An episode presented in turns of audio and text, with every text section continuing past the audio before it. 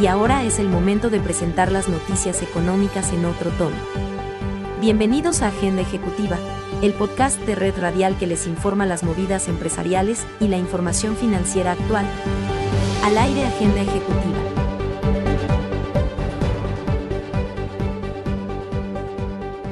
Amables oyentes, cordial saludo. Soy Tito Martínez Ortiz. Bienvenidos a Agenda Ejecutiva.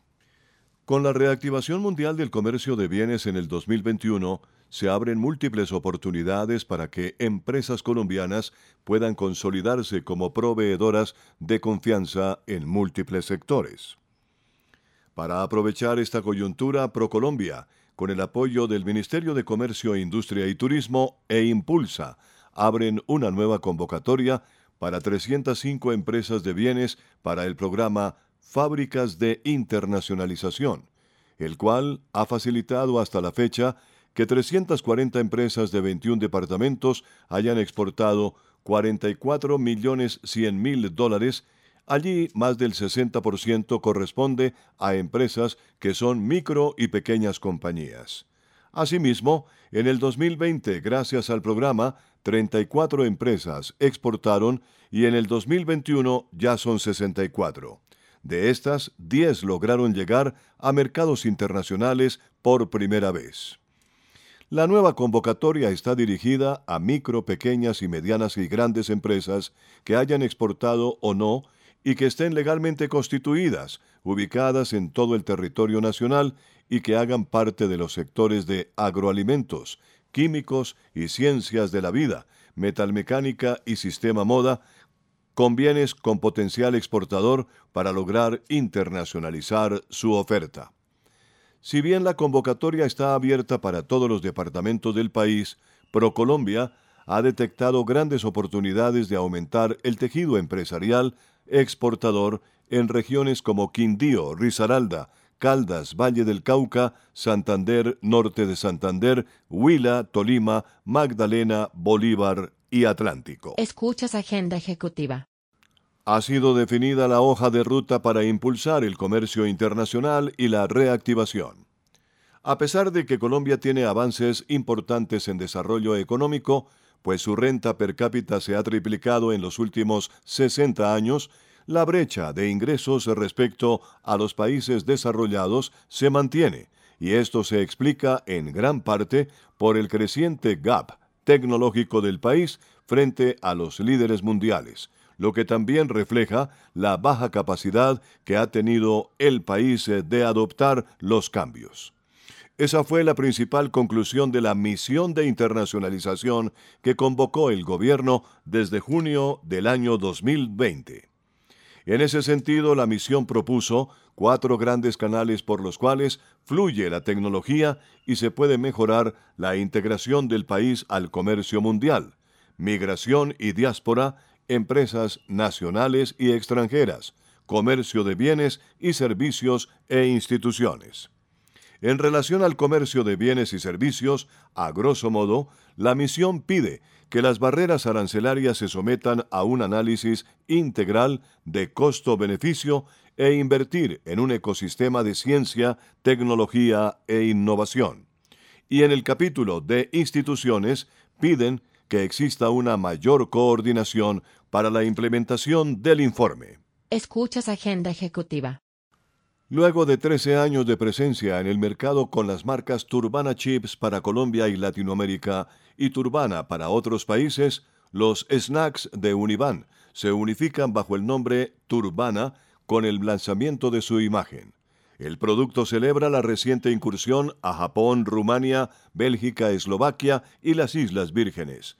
Además, se prepara para ingresar a Brasil y espera cerrar este año con un crecimiento del 15% en ventas y volumen, lo que equivale a 7.700.000 dólares representados en 660 contenedores de 20 pies cada uno, para un millón de cajas de producto terminado que en fruta procesada equivale a 312.000 cajas. Univan facturó el año pasado 6.700.000 dólares. Esto equivale a 570 contenedores que fueron distribuidos tanto en el mercado nacional como en exportaciones. El crecimiento de los snacks de Univan del año 2020 versus el 2019 fue del 20% y 22% respectivamente. Actualmente, en la tabla de porcentajes, Europa reporta el 31% de las ventas de la planta de chips de Univan y Estados Unidos el 29%. Escuchas Agenda Ejecutiva. El Ministerio de Hacienda y Crédito Público colocó en el mercado público de valores colombiano 375 mil millones de pesos en valor nominal en títulos de tesorería a corto plazo, TCO, para la referencia denominada en pesos con vencimiento el 7 de junio del año 2022. La subasta atrajo alta demanda por parte de los inversionistas. Se recibieron posturas de compra por 1.1 billones de pesos en valor nominal, 4.5 veces el monto ofrecido. La demanda recibida activó las cláusulas de sobreadjudicación, permitiendo adjudicar un total de 375 mil millones de pesos, lo anterior en línea con lo establecido por la resolución 0239 de febrero primero de 2021 del Ministerio de Hacienda y Crédito Público. La tasa de interés de corte fue del 2,862%. El programa de colocaciones de TCO hace parte de la estrategia de la Nación para contribuir con el desarrollo del mercado de capitales interno, incorporando referencias líquidas en la parte corta de la curva de rendimientos. Descarga gratis el aplicativo móvil Universal Estéreo. Ya está disponible para Android y te acompañaremos a donde vayas. Agenda ejecutiva disponible en todas las plataformas de podcast. Ecopetrol reveló que el pasado 11 de agosto suscribió con el Ministerio de Hacienda el contrato interadministrativo de compra-venta del 51,4% de las acciones que tiene el gobierno en la compañía de interconexión eléctrica ISA. Según la compañía, el precio acordado por acción es de 25 mil pesos a partir de la fecha, se adelantarán los trámites necesarios para el cierre de la transacción. Así las cosas, el gobierno recibirá 14,23 billones de pesos por la venta de su participación en ISA. Y según el ministro de Hacienda, José Manuel Restrepo Abondano, esta es una de las operaciones más importantes, tal vez la operación que arrancó hace dos años con la intención de compra de Ecopetrol según el presidente de Ecopetrol, esta operación le proporciona a la petrolera mayor resiliencia y menos volatilidad ante los precios del petróleo. No permita que su marca se quede sola en el punto de venta. En Punto Marketing conocemos cómo interactuar con el consumidor final, diseñamos estrategias, hacemos impulso y tomas promocionales en grandes superficies, mayoristas y conocemos muy bien al canal tradicional. Haga contacto con nosotros vía WhatsApp al 315-545-3545. Marketing 30 años de experiencia con las mejores marcas del país.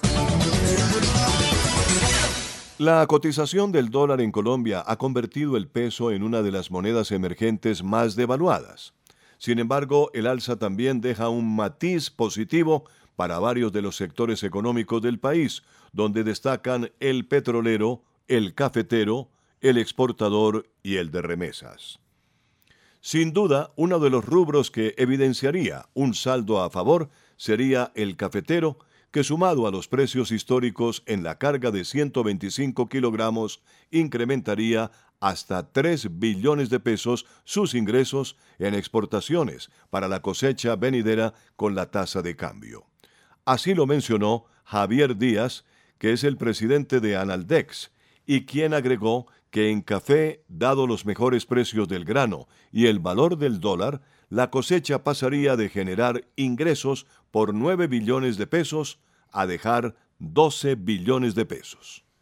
Otro de los sectores que con seguridad se beneficiará es el de hidrocarburos ya que la exportación de combustibles y las industrias extractivas representan 48,2% del valor total de las exportaciones, según el DANE. En este sentido, el analista y exministro de Hacienda Mauricio Cárdenas resaltó que con la tasa de cambio rondando los cuatro mil pesos, el país podría sumar a sus cuentas hasta 400 mil millones de pesos por cuenta de este rubro. Esto teniendo como premisa que según el último reporte de Ecopetrol, la tasa de cambio realizada y reflejada en las ventas repercutió en este mismo valor. Leonardo Bonet y la nota económica desde Washington. Los demócratas del Senado dieron a conocer un proyecto presupuestario este lunes que asigna 3 billones y medio de dólares en gastos y exenciones fiscales destinados a fortalecer programas sociales y ambientales. La medida sienta las bases para una legislación que podría lograrse a finales de este año y que prevé más dinero para atención médica, educación, servicios familiares y programas ambientales. Además, exenciones de impuestos para las familias y gran parte de esos fondos se pagaría con aumentos de impuestos a los ricos y a las corporaciones. La introducción del presupuesto define el comienzo de un largo recorrido legislativo. Para tener éxito, los demócratas tendrán que superar la probable unánime oposición republicana y encontrar el punto óptimo entre las demandas de sus propias facciones, progresistas y moderadas, a menudo antagónicas. Será una tarea complicada en un Congreso que controlan por estrechísimo margen. Necesitarán el apoyo de todos los demócratas en el Senado, dividido 50-50, y en su caso, el voto de desempate de la vicepresidenta Kamala Harris. La resolución contempla la creación de una estancia gratuita para infantes de 3 y 4 años, así como dos años de colegio universitario gratuito, ampliar las exenciones fiscales para los niños y algunos trabajadores de bajos ingresos y el establecimiento de licencias familiares pagadas y por enfermedad. La cobertura de Medicare se ampliaría para cubrir servicios dentales, auditivos y de la vista. El gasto aumentaría para vivienda, atención médica domiciliaria y capacitación laboral y los nuevos recursos se destinarían a esfuerzos que fomenten una transición más rápida a la energía limpia. Con la nota económica desde Washington, Leonardo Bonet. Ahora puedes tener a Universal Estéreo en 24 horas al día. www.universalestereo.co La décima quinta edición del Gran Salón Inmobiliario que se realiza de manera presencial, organizada por Corferias y la Lonja de Bogotá, cuenta con la participación de inmobiliarias, constructoras y un amplio portafolio de servicios financieros, quienes presentan una completa oferta de proyectos de tipo residencial bis y no bis, hoteles y propiedades comerciales, industriales y oficinas. Justamente respecto a los proyectos de oficinas, según la Galería Inmobiliaria, con una oferta de más de 317 mil metros cuadrados disponibles para compra o arrendamiento, es el momento para aprovechar ahora que muchos sectores van volviendo paulatinamente a la presencialidad. Sin duda alguna, la pandemia ha transformado muchos aspectos de la vida cotidiana, y uno de ellos fue empezar a desarrollar todas las actividades laborales desde casa, atendiendo las medidas de salud pública, lo que llevó a que muchas empresas decidieran disminuir los costos y entregaran los espacios que antes desempeñaban el papel de sus oficinas. Y ahora un toquecito de jazz para nuestra pausa musical.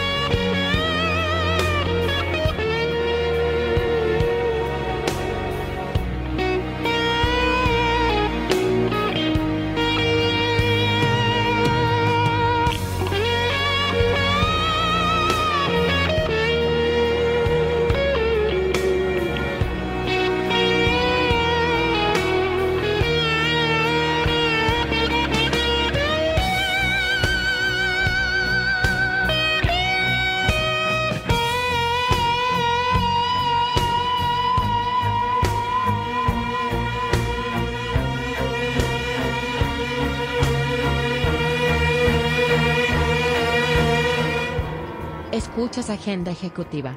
La industria recuperó terreno perdido y subió 1,6% frente al primer semestre del 2019. En junio, la economía del país continuó con el repunte que venía mostrando en los primeros meses del año y que se vio afectado en mayo por los efectos del paro nacional. Las cifras del Departamento Administrativo Nacional de Estadística, DANE, evidencian que incluso se recuperó el terreno perdido del año de pandemia. Así se puede concluir de los datos de producción manufacturera que de acuerdo con el DANE subió 20,8% anual en solo el mes de junio y 8,6% frente a igual periodo de 2019. Al analizar el semestre completo se evidencia que frente al año 2019 la industria en los primeros seis meses subió 1,6% y frente al 2020 la recuperación del indicador fue de 16,1%. De acuerdo con el Departamento Administrativo Nacional de Estadística, las ventas minoristas crecieron el 24,7% anual en junio, aunque acá también el personal ocupado cayó 0,2%. En Agenda Ejecutiva les hemos presentado en otro tono una visión ligera de los movimientos empresariales más importantes de la semana. Soy Tito Martínez Ortiz y a nombre de Red Radial, gracias por su especial interés en nuestro resumen informativo.